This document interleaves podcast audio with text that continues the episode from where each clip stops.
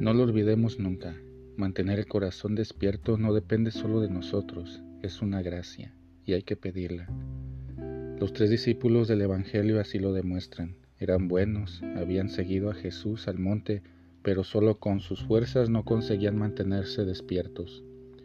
Nos sucede también a nosotros, pero se despiertan justo durante la transfiguración. Podemos pensar que fue la luz de Jesús la que los despertó. Como ellos, también nosotros necesitamos la luz de Dios, que nos hace ver las cosas de otra manera, nos atrae, nos despierta, reviva el deseo y la fuerza de rezar, de mirar dentro de nosotros y dedicar tiempo a los demás.